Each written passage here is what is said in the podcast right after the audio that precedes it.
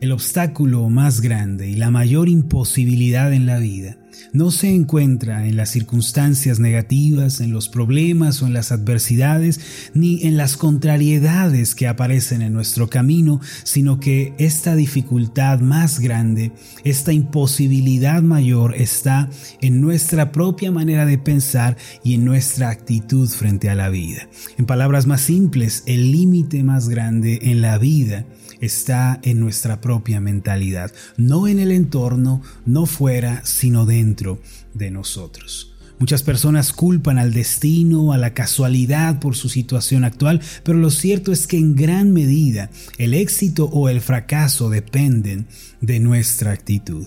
Así como debemos tomarnos de la mano de Dios y debemos guardar nuestro corazón para tener un año exitoso, también debemos evitar los caminos que pueden llevarnos a la amargura y al quebranto.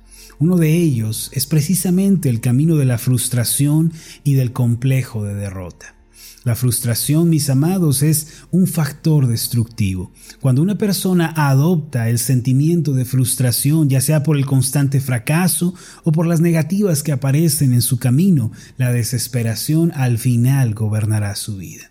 Tal persona comenzará a tener pensamientos perjudiciales, hablará palabras de crítica y de menosprecio hacia sí misma, además su manera de actuar será pesimista y negativa.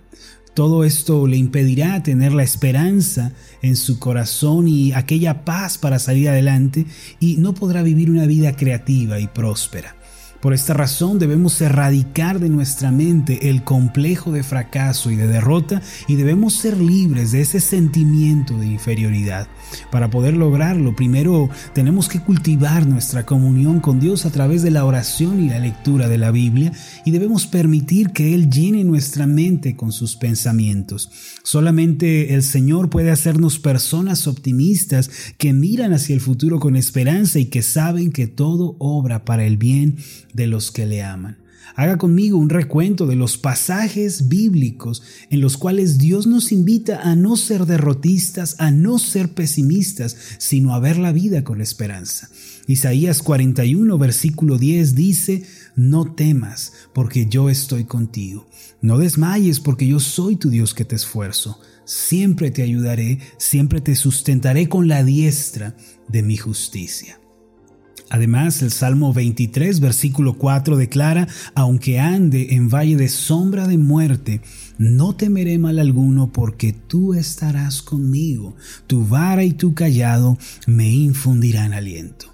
No solo esto, en Marcos capítulo 9, versículo 23, el Señor Jesús dijo, si puedes creer, al que cree, todo le es posible.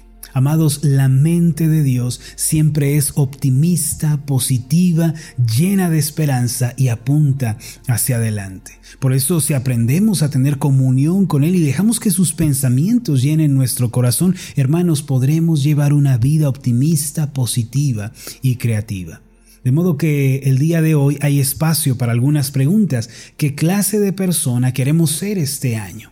Yo le pregunto a usted, ¿vamos a ser personas que caminan con Dios, que atraviesan el fracaso con sabiduría y vuelven a levantarse? ¿O vamos a ser personas derrotistas, pesimistas, que abrazan el complejo de frustración y de derrota? La decisión, amados, es de cada uno de nosotros. Lo cierto es que aun cuando caminamos con Dios, no estamos exentos de vivir momentos de dificultad o incluso de fracasar. Muchas veces yo en lo personal he fracasado en los planes y metas que me he trazado y muchas veces he tenido que volver a empezar. A veces me he cansado, me he debilitado debido a las constantes negativas que se me presentan. Estoy seguro de que todos nosotros hemos tenido momentos difíciles y nuestros planes han fracasado alguna vez. Sin embargo, la decisión de frustrarnos, la decisión de amargarnos, de acomplejarnos, es de cada uno de nosotros. Todos enfrentamos desafíos y pruebas y con seguridad este año, mis amados, volveremos a enfrentarlas, pero tenemos que decidir cómo vamos a atravesar esas negativas. Una leyenda oriental muy antigua cuenta la historia de dos hombres que se propusieron escalar el monte Fuji, el cual es el monte más alto de Japón.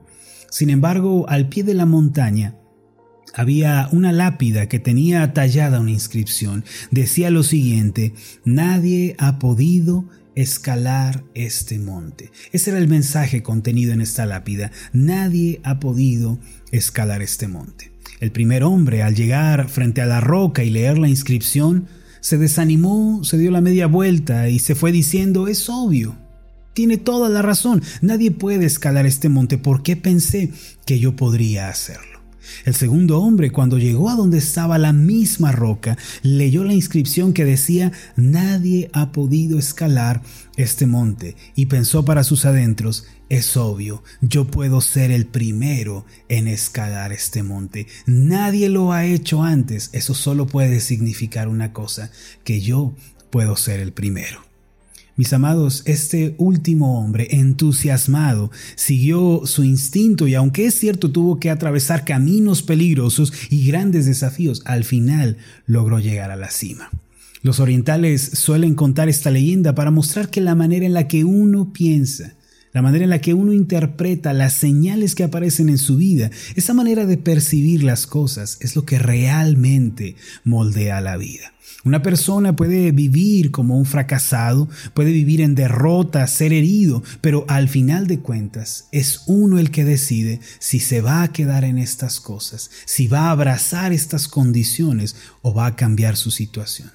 Muchos ante un problema o un fracaso interpretan esa situación diciendo como el primer hombre de esta anécdota. Es obvio, soy alguien insignificante, soy alguien de poco valor, yo nunca podré lograr nada porque pensé que podía salir adelante. Sin embargo, hay un segundo tipo de personas, las personas de fe. Cuando a ellos les aparece un problema en su camino, dicen, es obvio, esto es una prueba. Yo puedo resolverlo con la ayuda de Dios y puedo aprender una gran lección de todo esto. Mi fe está en crecimiento. La diferencia de mentalidad es lo que termina marcando la diferencia en la vida. ¿Cómo está usted interpretando las señales que aparecen en su camino? ¿Cómo está interpretando los problemas, los fracasos, las dificultades que aparecen delante de usted? ¿Acaso es como el primer hombre que dice que todo es imposible, que no hay futuro, que nada se puede hacer? ¿O es usted una persona que tiene fe en el Dios bueno y dice, esto obra para bien, estoy en crecimiento, algo bueno va a suceder en mi vida? Hermanos, creo que estas son preguntas importantes, muy serias que debemos hacernos el día de hoy. La manera en la que los cristianos deben interpretar el fracaso, el problema, la dificultad, una situación amarga es la siguiente. Ellos deben estar seguros de que todo obra para bien. Los cristianos no tenemos ninguna razón para pensar que el sufrimiento o el problema es un fin en sí mismo o que el fracaso es el fin de la historia. Todo lo contrario, el sufrimiento tiene un propósito, aunque no lo veamos en este momento. Hay una razón de ser más adelante. La adversidad nos forja, la adversidad nos prepara.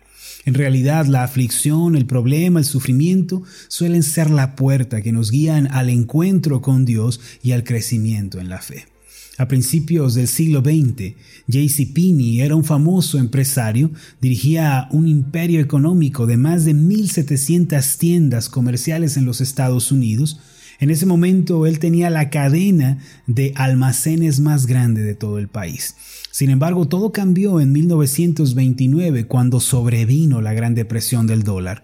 Penny había pedido muchos préstamos bancarios para financiar sus nuevos negocios, pero debido a la crisis, los bancos solicitaron la liquidación de los préstamos antes de lo previsto y Penny no tuvo para pagar a tiempo.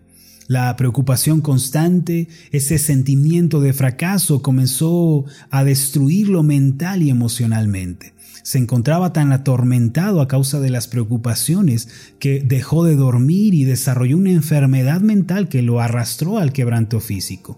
Por esta razón, él fue ingresado en un sanatorio mental en Michigan. Era tan atacado constantemente por el pánico y el sentido de desesperanza que a final de cuentas perdió la voluntad de vivir. Cada día más se hundía en su soledad, en su depresión, de modo que no podía ver ni siquiera un rayo de esperanza. Llegó a sentir que no tenía a nadie, pues aún su familia lo había abandonado.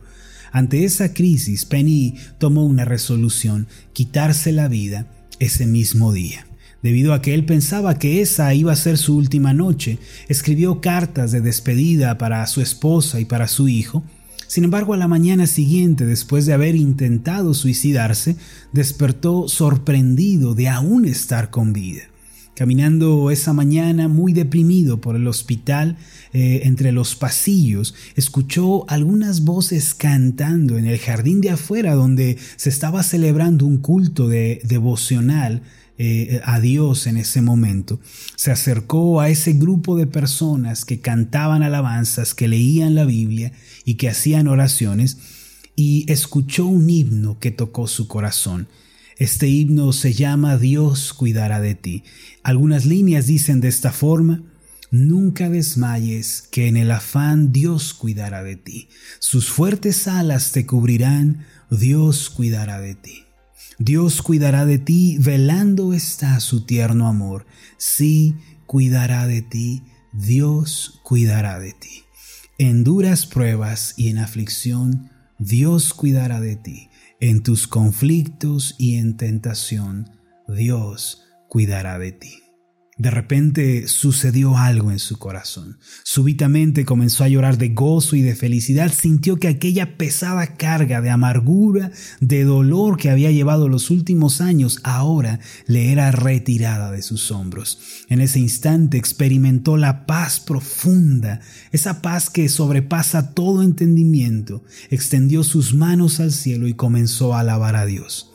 Pasado algún tiempo, él mismo dijo, no puedo explicarlo, pero puedo decir que fue un milagro de la gracia de Dios. Sentí como si me hubieran alzado en un instante de la oscuridad de un abismo a una luz cálida y brillante del sol.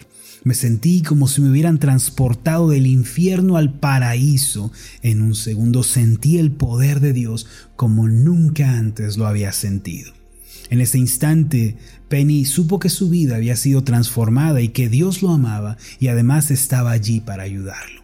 En su testimonio personal, él continuó diciendo desde ese día y hasta el presente, mi vida se ha visto libre de preocupaciones y de amargura. Ya no me siento como un fracasado. Los 20 minutos que pasé esa mañana en ese jardín fueron los más dramáticos y gloriosos de toda mi vida. Mis amados, muchas veces nos quejamos, murmuramos y hablamos mal cuando nos encontramos en medio de problemas y adversidades. En ocasiones hasta llegamos a pensar que la muerte es mejor que vivir. La frustración hemos de darnos cuenta que siempre viene sobre aquellos que se dejan vencer fácilmente y que solo hablan palabras negativas. Satanás es el que siembra en nosotros el sentimiento de frustración. Él quiere que nos sintamos derrotados y que abandonemos lo que estamos haciendo. Siempre trata de desanimarnos. Por esta razón, mis amados, no adopten el complejo de fracaso y de derrota, ni se sientan frustrados, pues Dios les ayudará a salir adelante. Si en el pasado ustedes fracasaron, se han visto derrotados, levántense otra vez con la ayuda de Dios, vuelvan a intentarlo.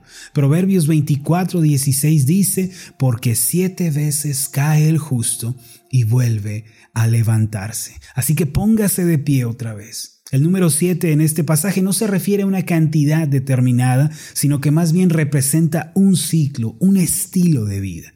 Cuando usted decida ponerse de pie, la mano de Dios le impulsará y le dirigirá para que pueda abrirse paso y siga adelante. Permítame hacer una oración por usted. Amado Dios, nuestro Rey Celestial, Tú no quieres que vivamos bajo el yugo opresivo de el complejo de frustración y de fracaso. No quieres que nos miremos a nosotros mismos como fracasados y desdichados. Señor, hoy queremos ser libres de ese complejo y queremos aferrarnos a tu sabiduría. Queremos ver a la luz de tu palabra, Señor, que tú estás con nosotros, que tú nos ayudas y que la vida tiene abierta la posibilidad de cambiar que el hecho de que hayamos fracasado en el pasado, que hayamos tropezado o que nos hayamos equivocado, esto no significa que ya no lo podemos intentar. Ayúdanos a comprender que siete veces cae el justo, pero vuelve a levantarse, que aquellos que son tuyos, Señor, tienen la bendición, la posibilidad de ponerse de pie otra vez e intentarlo hasta lograrlo. Te damos las gracias, Señor, en el nombre de Jesús. Amén y amén.